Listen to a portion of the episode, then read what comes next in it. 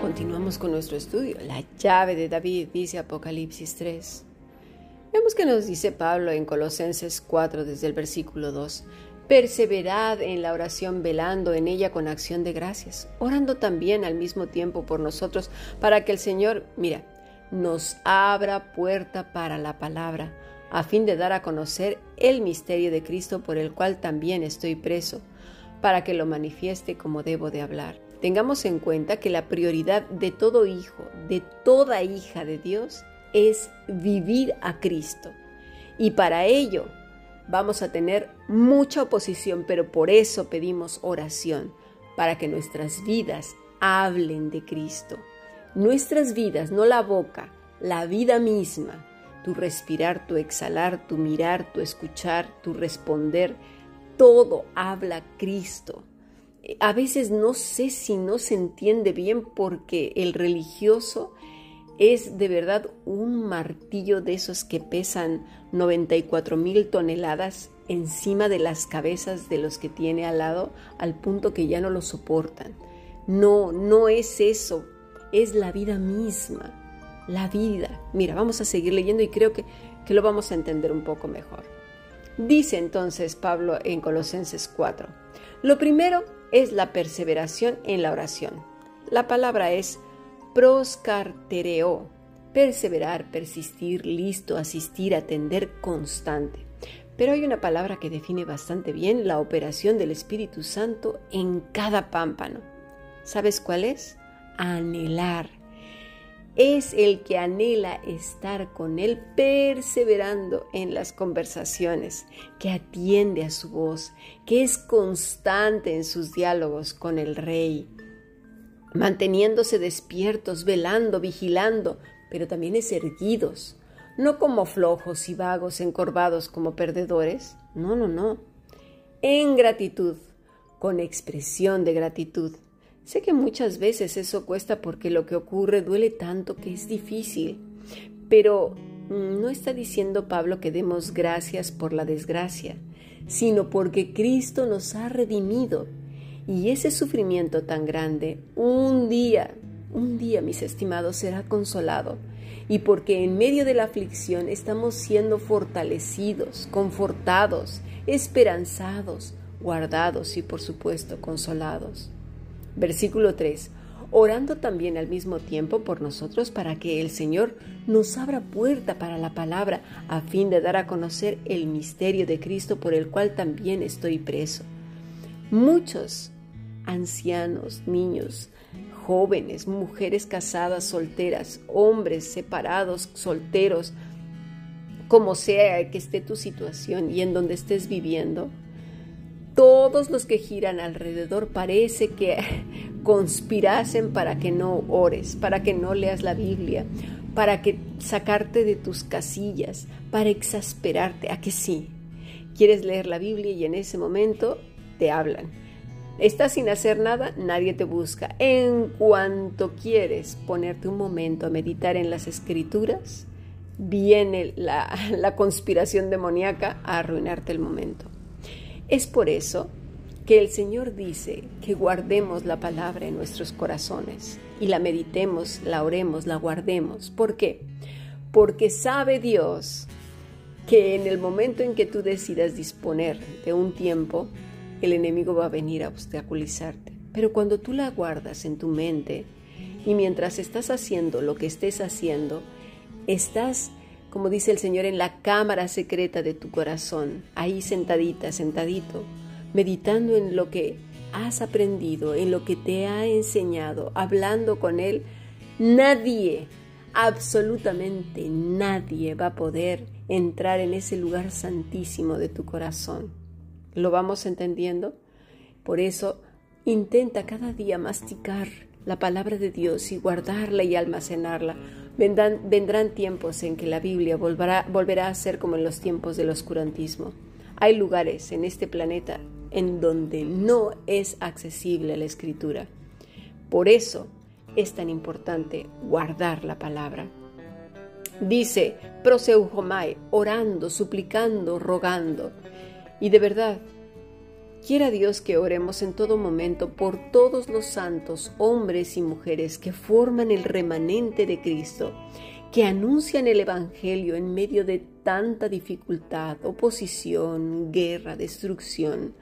Los demonios están locos por ganar una batalla que definitivamente tienen perdida, pero usan a los hombres para intentar destruir a los santos. Pero gracias a Dios que eso es imposible. Que el Señor abra puertas, dice Pablo. ¿Para qué?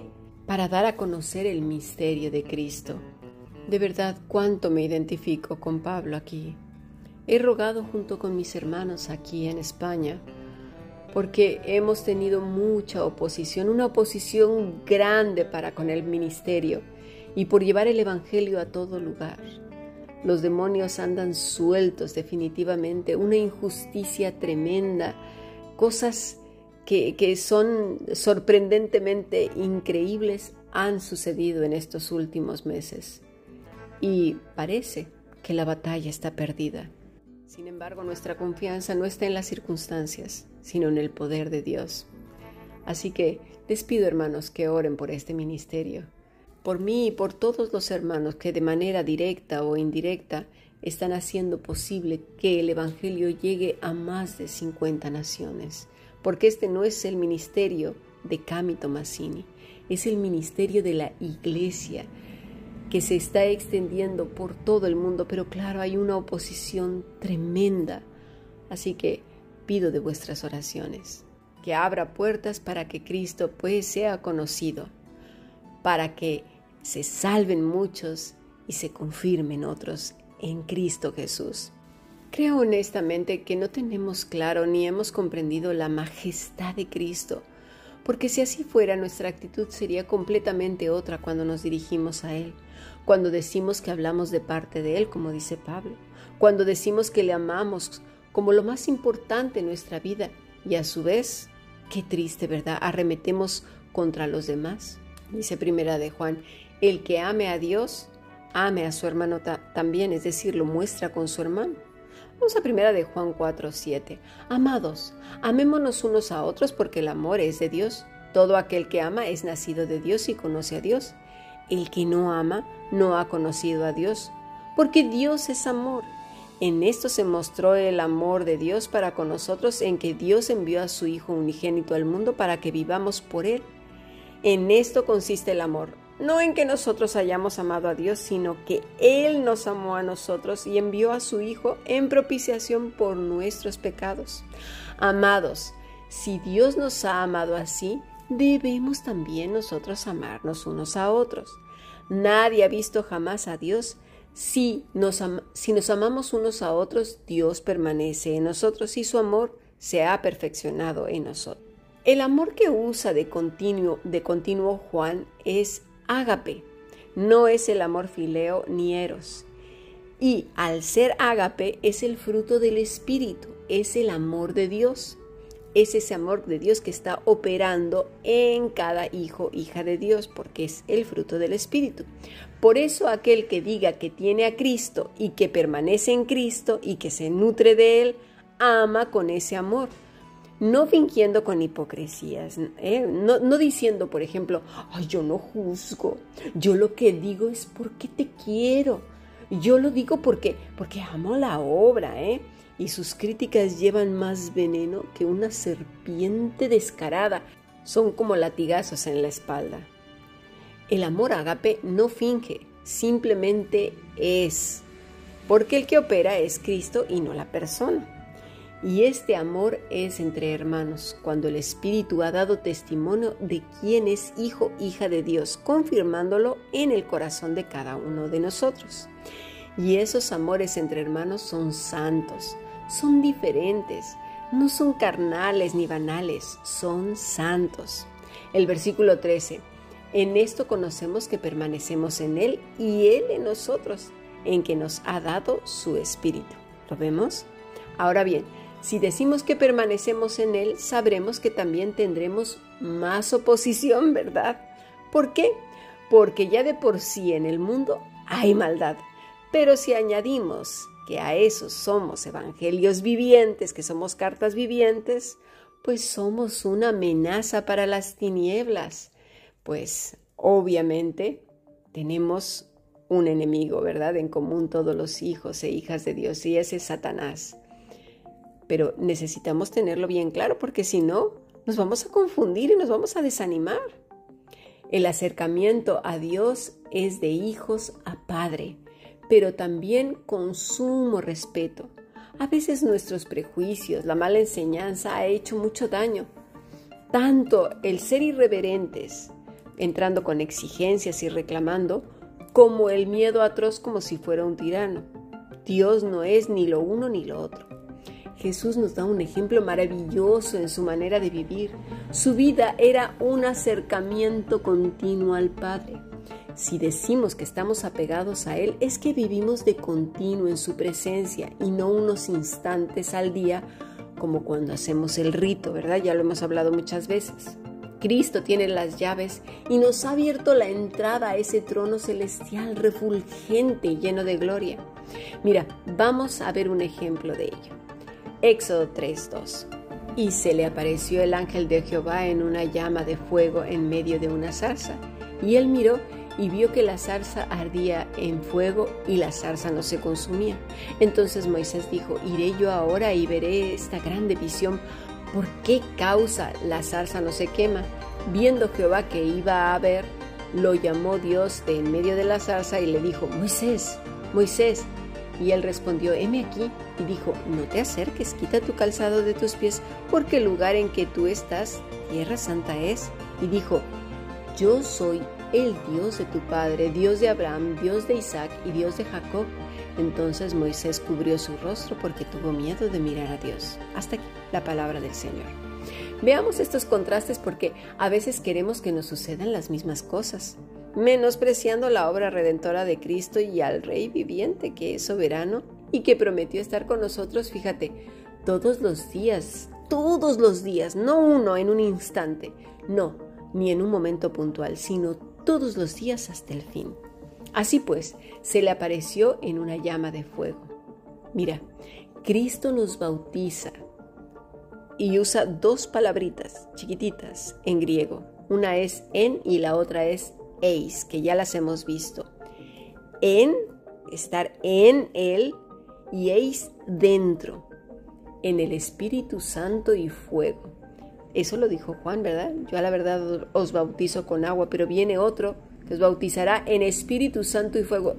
Pero esto es siempre, no un, evento puntual en agua, mira qué gracioso, ¿no? Yo ya me bauticé y yo ya, como si nada. No, no, no, no, no. El bautismo de Cristo es todos los días, cada segundo, siempre, siempre, siempre, siempre, siempre, siempre, y siempre es siempre en todos los idiomas, o sea, siempre. Es un bautismo que permanece en el tiempo y en el espacio que consume las obras muertas, el pensamiento impuro, las raíces malignas, el pecado que quiere ahí surgir, ¿verdad?, en los santos hijos del Rey. Verso 4. Dice que Jehová lo llamó. Dios nos ha llamado por nuestro nombre y nos ha dado un nuevo nombre que es sobre todo nombre, el nombre de Cristo. Y en Cristo somos aceptados y vistos perfectos. Versículo 5 en Cristo somos vestidos y calzados, ¿verdad? No, no, nos podemos acercar a Dios sin Cristo. Moisés estaba aferrado a la promesa y Dios le dijo que se descalzara de sus propios caminos para andar en un camino nuevo, uno perfecto y santo. Cristo es el camino, tierra santa por donde la oveja tiene que andar. De allí la importancia de conocer su voz. Moisés dijo, heme aquí. No salió corriendo, ¿eh? Nosotros necesitamos conocer la voz de Cristo. A veces no tenemos claro quién nos habla, si nuestra conciencia, si los demonios o Dios.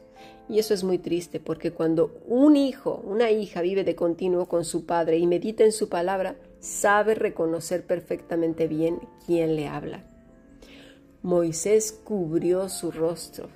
Nosotros, fíjate lo que dice 2 de Corintios 3:17, porque el Señor es el Espíritu. Donde está el Espíritu del Señor, allí hay libertad. Por tanto, nosotros todos mirando a cara descubierta, como en un espejo la gloria del Señor, somos transformados de gloria en gloria en la misma imagen, como por el Espíritu del Señor, a cara descubierta. Moisés tuvo temor y se tapó el rostro. Nosotros, a cara descubierto. Pablo se refiere a los santos, no a los laxos, vagos, tibios, flojos, los arrogantes, los que tienen nombre de que viven pero están muertos, los que dicen que son y no son sino otra cosa que la sinagoga de Satanás. Como dice el Señor, ¿verdad? No lo digo yo, lo dice Él en Apocalipsis capítulo 2 y 3 aquellos que van por otro camino, por el ancho y espacioso, el camino del error, las mentiras, la vanidad, el mundo, la religiosidad, la doctrina de Balaam, la seducción de Jezabel, la perversión de los Nicolaitas, que dicen que son, pero si examinas bien sus palabras, sus amenazas, sus vidas, te das cuenta que su ropaje es el mismo Satanás. Apocalipsis 3:7. Escribe al ángel de la iglesia en Filadelfia. Esto dice el santo, el verdadero, el que tiene la llave de David, el que abre, abre y ninguno cierra y cierra y ninguno abre. Continuamente el Señor dice, el que tiene oído, oiga lo que el Espíritu dice a las iglesias. Lo dice en plural, ¿eh? Y no es para una iglesia que va sufriendo una especie de metamorfosis a lo largo del tiempo. No, sino a las iglesias que bien pueden estar en una o en otra o en varias situaciones o en todas. O una persona que se encuentra en esos pecados o está siendo perseverante y que guarda como una perla de gran precio lo que ha recibido del Señor y se mantiene firme, ardiendo de amor por Él, esperando ser rescatada para finalmente celebrar las bodas con su amado. Y digo su amado porque es el amado. Mira lo que dice Cantarte los Cantares 1, desde el versículo 13 al 14. Mi amado es para mí un manojito de mirra que reposa entre mis pechos, racimo de flores que aleña en viñas de Engadí es para mí mi amado, nuestro amado, un manojito.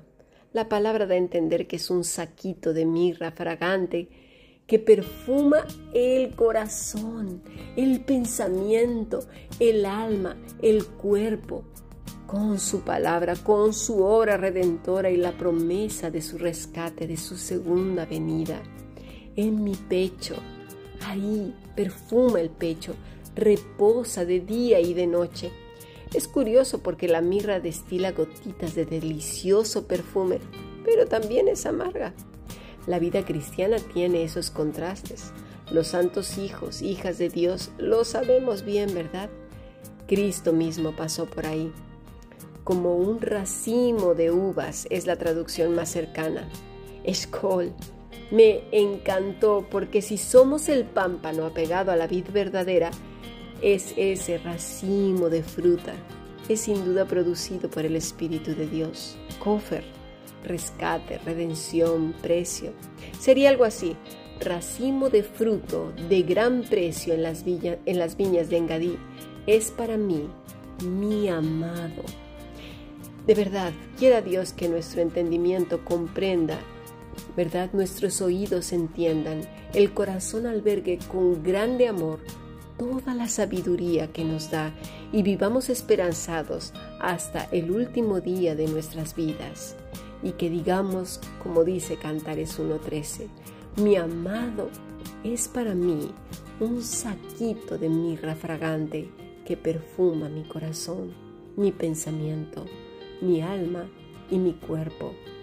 Mi amado es un racimo de uvas preciosas, de fruto precioso de gran precio. Sigamos aprendiendo bendiciones.